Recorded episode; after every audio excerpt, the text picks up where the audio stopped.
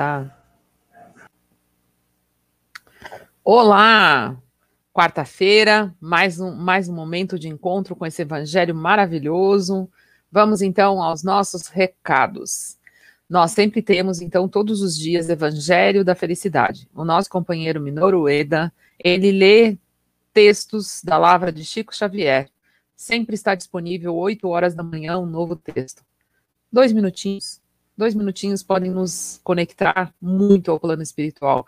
Parar um pouquinho, escutar as palavras de Emmanuel, escutar as palavras de André Luiz, de qualquer um desses espíritos maravilhosos que vieram então nos dizer como podemos começar o nosso processo de transformação. E também temos uma novidade que começará no dia 16, 16 de julho, às 18h45, começamos com o SOS Fraterno. Você quer conversar? Gostaria de ter alguém para ter uma conversa fraterna? para que você possa, então, entrar em contato. No descritivo aqui do, de todos os nossos encontros, tem o telefone, tem o WhatsApp, tem o link da reunião já que vai acontecer no dia 16, pelo Zoom, pela plataforma Zoom. É, nós colocamos em salas em, em, onde você pode ter uma conversa sigilosa, amorosa. Fique tranquilo que nós vamos conversar. Ninguém, nenhuma obrigação, é gratuito você vem e nós podemos então ter esse momento de encontro. E agora, então, vamos chamar a nossa companheira Tereza, que fará a preparação para o Plínio. Boa noite a to todos. Vamos nos tranquilizar, vamos respirar fundo, vamos nos conectando com nossos mentores, anjos da guarda, com a espiritualidade do bem que nos rodeia. Vamos até Ismael, anjo guardião do Brasil, e ele, com todo o seu amor, nos leva até Maria, mãe de Jesus, nossa doce e meiga mãe, que nos recebe em seus braços, nos diz tudo passa e amorosamente nos leva até seu filho, nosso mestre. Nosso mestre que tanto nos ensinou e nos ensina através do seu evangelho. Seu evangelho do amor, da humildade, da fraternidade. Ele pega em nossa mão e nos leva até Deus. Nosso Pai querido, que nos deu a vida tantas oportunidades. Cada amanhecer é um novo dia para recomeçar. Pai, gratidão e agradecimento, dizendo: Pai nosso que estais nos céus, santificado seja o vosso nome. Venha a nós o vosso reino. Seja feita a vossa vontade, assim na terra como nos céus. O pão nosso de cada dia nos dai hoje. Perdoai as nossas dívidas, assim como nós perdoamos aos nossos devedores. E não nos deixeis cair em tentação, Pai mas livrai-nos de todo mal. Que assim seja. Agora, vamos receber com muito amor o nosso amigo Plínio. Olá, boa noite a todos, sejam todos muito bem-vindos. Para o nosso evangelho de hoje, eu escolhi o tema Jesus e a compaixão. Mas antes de entrar propriamente dito nesse tema, eu vou introduzir uma palavra. Essa palavra é uma palavra africana, já tradicional, de muitos séculos, e ela chama-se Ubuntu.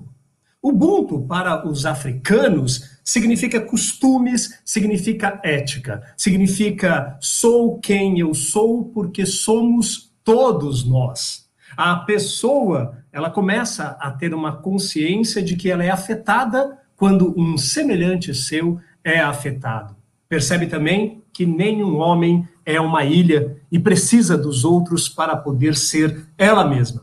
Essa palavra, inclusive, ela é, é inspirada a John Donne a fazer o filme Por Quem os Sinos Dobram, é, baseado, inclusive, também na obra de Ernest Hemingway, Por Quem os Sinos Dobram. Mas essa palavra traz para nós o conceito de individualidade, mostrando que a nossa individualidade ela cresce com a participação dos outros. Essa palavra é tão importante para os africanos, essa palavra Ubuntu, que ela é, foi utilizada por Martin Luther King, foi utilizada por Mandela em suas palestras, né, em seus comícios, enfim. Por quê?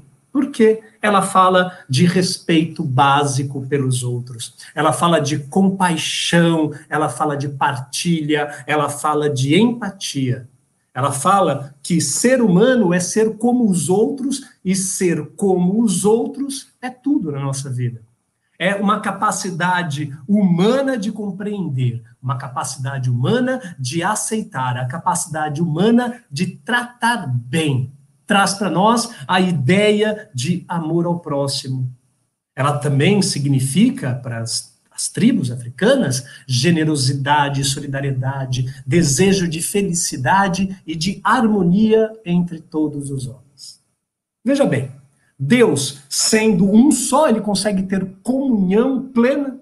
Jesus, quando orava, ele orava da seguinte forma: Pai, eu oro para que eles sejam um, assim como eu e tu somos um. Então, esse conceito de unidade, de pluralidade única, de sermos indivíduos unitários, mas plurais ao mesmo tempo, chama muito a atenção em Jesus. As pessoas, elas costumam dar muita atenção para o fato de Jesus ter andado sobre as águas, de Jesus é, ter multiplicado pães, peixes, transformado a água em vinho. De fato, claro, isso mostra sim um poder, isso mostra uma autoridade. Mas o que mais chama a atenção em Jesus é a sua compaixão. Jesus ele chora em três momentos no Evangelho. Nós temos lá em João 11, 35 a 36, quando Jesus chora a morte do seu amigo Lázaro. Nós temos Jesus chorando em 19, 41, Lucas, quando ele entra na cidade de Jerusalém.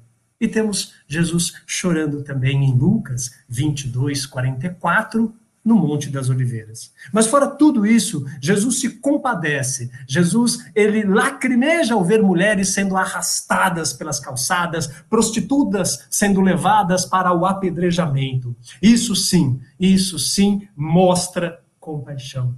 Isso sim mostra um espírito de ubuntu, um espírito caridoso, um espírito misericordioso, porque ele se importa com as pessoas. Então, tudo isso Jesus fez para poder nos ensinar que nós, seres humanos, nós devemos nos importar com os outros. Do grego, a palavra compaixão significa simpatesai, que podemos traduzir como sentir com, sofrer com. Daí, inclusive, vem a origem da palavra simpatia. Jesus, ele nos é simpático porque ele é um de nós. Não é difícil, então, de compreender é, o tamanho dessa compaixão de Jesus, olhando alguns fragmentos bíblicos como sustentação dessa simpatia. Nós temos lá no capítulo 15 do Evangelho segundo o Espiritismo, fora da caridade não há salvação. Nós temos no capítulo número no 17 do Evangelho segundo o Espiritismo também o capítulo Sede Perfeitos. Temos no 18 do Evangelho segundo o Espiritismo, que a sua mão direita não veja o que a esquerda faz. Ali, ele agrega, inclusive, todos esses fragmentos de simpatia e de sustentação, de compaixão que Jesus nos trazia. Mas nós temos também a passagem do leproso diante do, de Jesus, implorando a cura. E o texto bíblico nos mostra que foi através de um olhar simpático que Jesus se compadece. Jesus, ele ama profundamente. Quem ama profundamente, cuida. Quem ama profundamente, compadece. Eu chamo isso de o amor que com. O amor que combina, o amor que comunica, o amor que compartilha, o amor que compreende, o amor que completa, o amor que compraz, o amor que compadece. E dessa visão, então, nós recebemos, nós percebemos que quem ama se arrisca. Quem ama se lança ao novo. Para Jesus, então, é ter como primeiro passo a compaixão.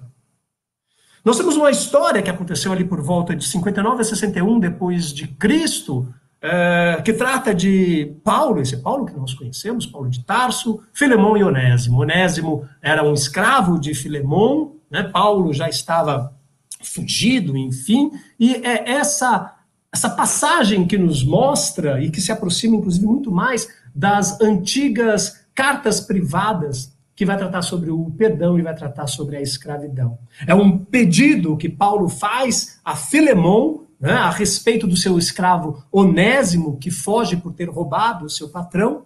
E aí ele encontra Paulo, e quando encontra Paulo, ele se converte ao cristianismo, e aí pede que perdoe Onésimo e o acolha como um irmão em Cristo.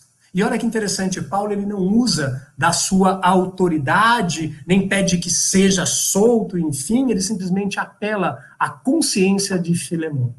Do grego ainda nós temos é, que a palavra, ou a tradução para compaixão é ser tocado nas entranhas. E a vida inteira nós podemos passar por esse processo de compaixão, ora sendo tocado pela dor dos outros, ora experimentando ele, Jesus amorosamente nos envolvendo. Foi então a partir da força desse amor, lá em Marcos 10, 46, 52, que nós temos Bartimeu, o cego que gritava repetidas vezes: Jesus, filho de Davi, tem compaixão de mim. Jesus, filho de Davi, tem compaixão de mim. Jesus, filho de Davi, tem compaixão de mim. Nas Escrituras, mais uma vez, estão aí, repletas, cheias desse amor, dessa compaixão do Mestre. Fica claro, então, que nos ensinamentos de Jesus, o amor ele é o protagonista, traduzindo em compaixão. Em compaixão particular e concreta de Deus, que é puro amor.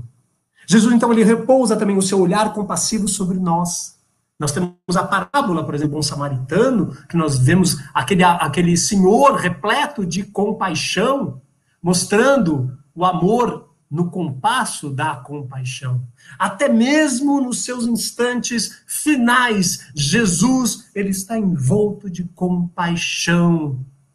Nós temos ele ali em Lucas 23, 34, ao lado de Dimas, ao lado de Gesmas, onde ele começa a proferir a primeira das sete últimas frases em seu leito de morte, quando Jesus nos diz: Pai, perdoa-lhes, pois não sabem o que fazem.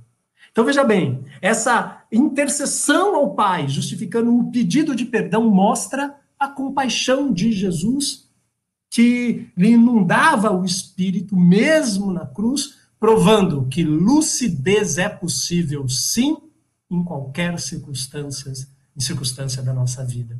Jesus ele intercede por saber a, a, a ignorância por parte daqueles que estavam envolvidos e do desconhecimento da lei de causa e de efeito, que com certeza traria para todos eles o ensejo da corrigenda.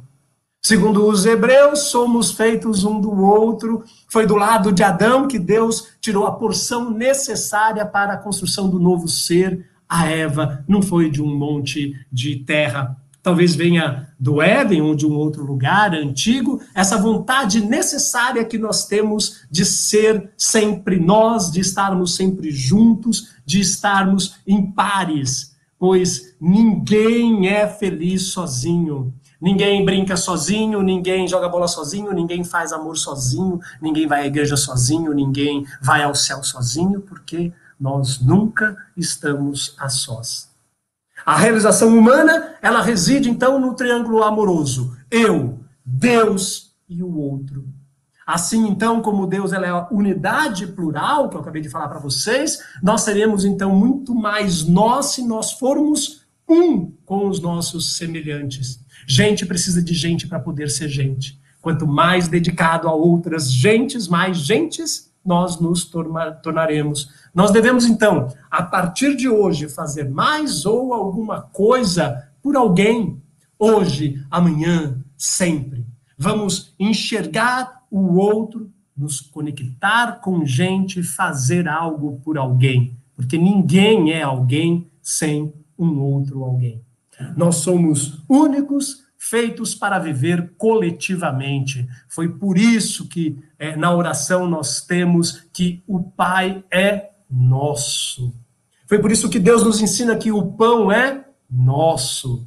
Que quando pede livramento, diz: livra-nos de todo o mal, que venha a nós o teu reino. Nós, então, é uma palavra que não deve estar só na boca, mas nos nossos corações. Nós precisamos, para sermos gentes, de ter e de criar vínculos de amor, de amizade, de afeto com outras gentes. Voltemos então para o nosso semelhante e pratiquemos a nossa fé neles. Eu desejo um Ubuntu a todos nós. Muito obrigado.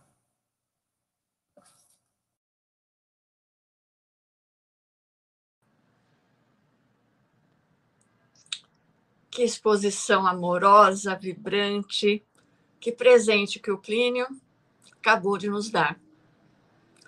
Então vamos agora, vamos vibrar um pouco desse amor que nós recebemos, dessa energia do bem para esse planeta lindo, planeta Terra. Vamos vibrar paz, amor, cura, saúde. Vamos vibrar por todos os países, principalmente aqueles que estão mais necessitados. Vamos vibrar pelo nosso Brasil. Vamos vibrar muito amor, muita saúde, muita cura, muito bom senso. Vamos vibrar por aqueles que fizeram sua passagem hoje. Vamos vibrar por eles e por os seus familiares. Vamos vibrar por todos os encarnados e desencarnados necessitados. Vamos vibrar para os moradores de rua, nesse frio, pelos animais e pelos humanos, que encontrem um agasalho, um alimento. Vamos vibrar por todas as casas de orações, principalmente aquelas que têm o Evangelho de Jesus como sua norma de conduta. Vamos vibrar por todos os nossos amigos e inimigos de todas as épocas. Vamos vibrar por nossos familiares. Vamos pedir que Jesus adentre em nosso lar com toda a sua luz, ilumine em cada canto e nos abençoe com todo o seu amor. E assim, sempre agradecer ao nosso querido Pai por esse momento, por esta vida, por esse dia. E assim, Pai, dizendo: Pai nosso que estais nos céus, santificado seja o vosso nome, venha a nós o vosso reino, seja feita a vossa vontade, assim na terra como nos céus. O pão nosso de cada dia nos dai hoje. Perdoai as nossas dívidas assim como nós perdoamos aos nossos devedores. E não nos deixeis cair em tentação, mas livrai-nos, Pai, de todo mal. Que assim seja.